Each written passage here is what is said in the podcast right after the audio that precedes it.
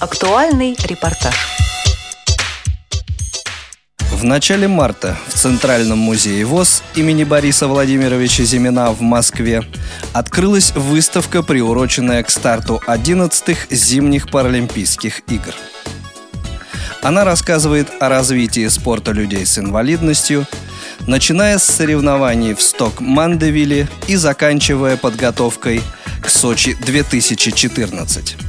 По словам директора музея Аллы Агарковой, в постоянной экспозиции всегда были представлены паралимпийская символика, спортивные снаряды, форма. Но лишь сейчас этой теме отведено собственное выставочное пространство – так как игры в Сочи, собственно, еще не начались, был вопрос, а что показывать?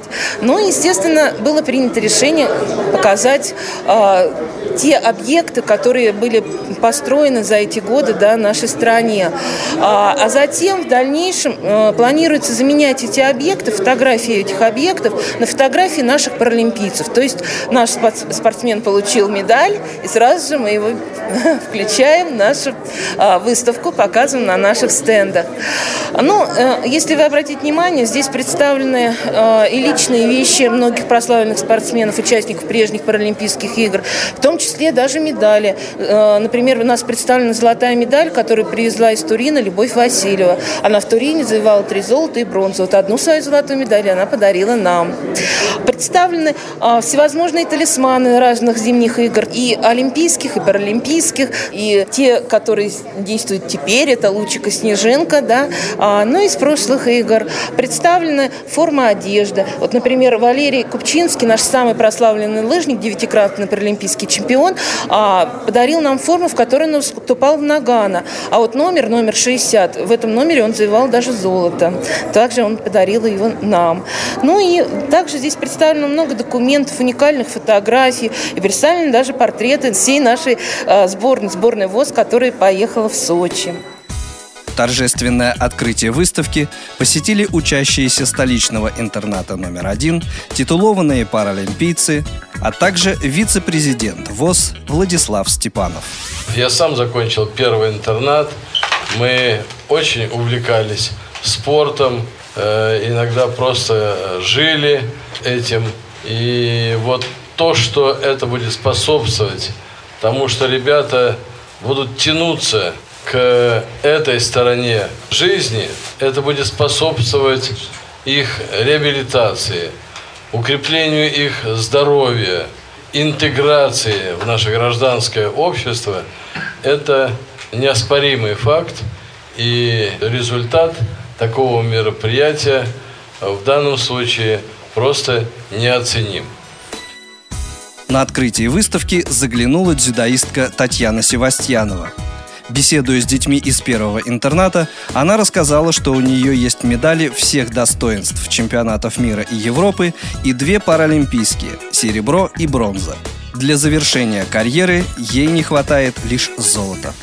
Дети очень прям вот медальки трогают, щупают, смотрят, фотографируются. Так приятно, ну, очень что со стороны, потому что у меня в детстве то же самое было, о, олимпийские там чемпионы, неужели я когда-нибудь такая буду? Ну, потому что у меня было такое с детства, что хочу там на Олимпиаду, и очень приятно, вот когда дети там, ой, а можно с вами сфотографироваться, можно медальки? Говорю, конечно, можно, так приятно. Посетителям с нарушением зрения сотрудники музея разрешают брать экспонаты в руки – например, паралимпийский факел или электронную винтовку для паралимпийского биатлона. О том, как из нее стрелять, рассказывает семиклассник Анатолий Мордвинов. Э, мне дают в руки винтовку, дают наушники. Надо слушать непрерывный звук, как будто звук комара, чтобы выстрелить. Сложность в том, что при выстреле винтовка может э, сорваться. И э, попасть очень сложно, еще и услышать ко всему прочему. Несколько экспонатов музею предоставил заслуженный мастер спорта СССР, серебряный призер Олимпийских игр в Мюнхене по фехтованию, начальник отдела реабилитации инвалидов по зрению средствами физкультуры и спорта КСРК ВОЗ Виктор Баженов. Из прошлого я принес книжку такой «День за днем». Это на Олимпиаде 72 года выпускали по видам э, спорта, какие дни будут соревнования, во сколько. Также фотографии спортсменов, ну, расписание соревнований. Вот факел, это тоже, который был, вручили мне в Омске позавчера, когда я там бежал в эстафете Паралимпийского огня. Там вся эта форма, которая на спортсмене вот на это один, тоже все это я принес. Ну и многое другое здесь, и медали, и вымпелы, и все то, что удалось накопать за всю свою далекую жизнь. Все здесь в этом музее. Старший тренер сборной команды России по спорту слепых дзюдо Ислам Ибрагимов уверен, что личные вещи спортсменов, попадая в музей, обретают вторую жизнь. Я работаю в КСРК очень давно, и, ну, музей, ну, это наше здание, наше, как бы, себя чувствую очень хорошо, уютно, и, в принципе, никакого волнения. Но в момент, когда уже приближалось э, открытие, и когда я увидел очень много детишек с интернатов, и когда в этих детях я некоторых узнал, своих подопечных, которых я тренирую, ездю э, в интернат, вы знаете, у меня охватило такое волнение. И на самом деле что-то светлое в сегодняшнем дне э, я чувствую, что произошло. Выставка, посвященная паралимпийскому спорту, будет работать в Центральном музее ВОЗ до конца года.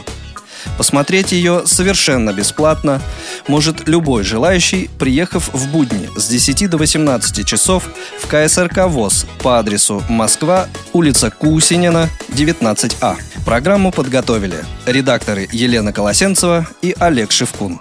Звукорежиссер Михаил Сидоренко. С вами был Игорь Роговских. До встречи в эфире Радио ВОЗ.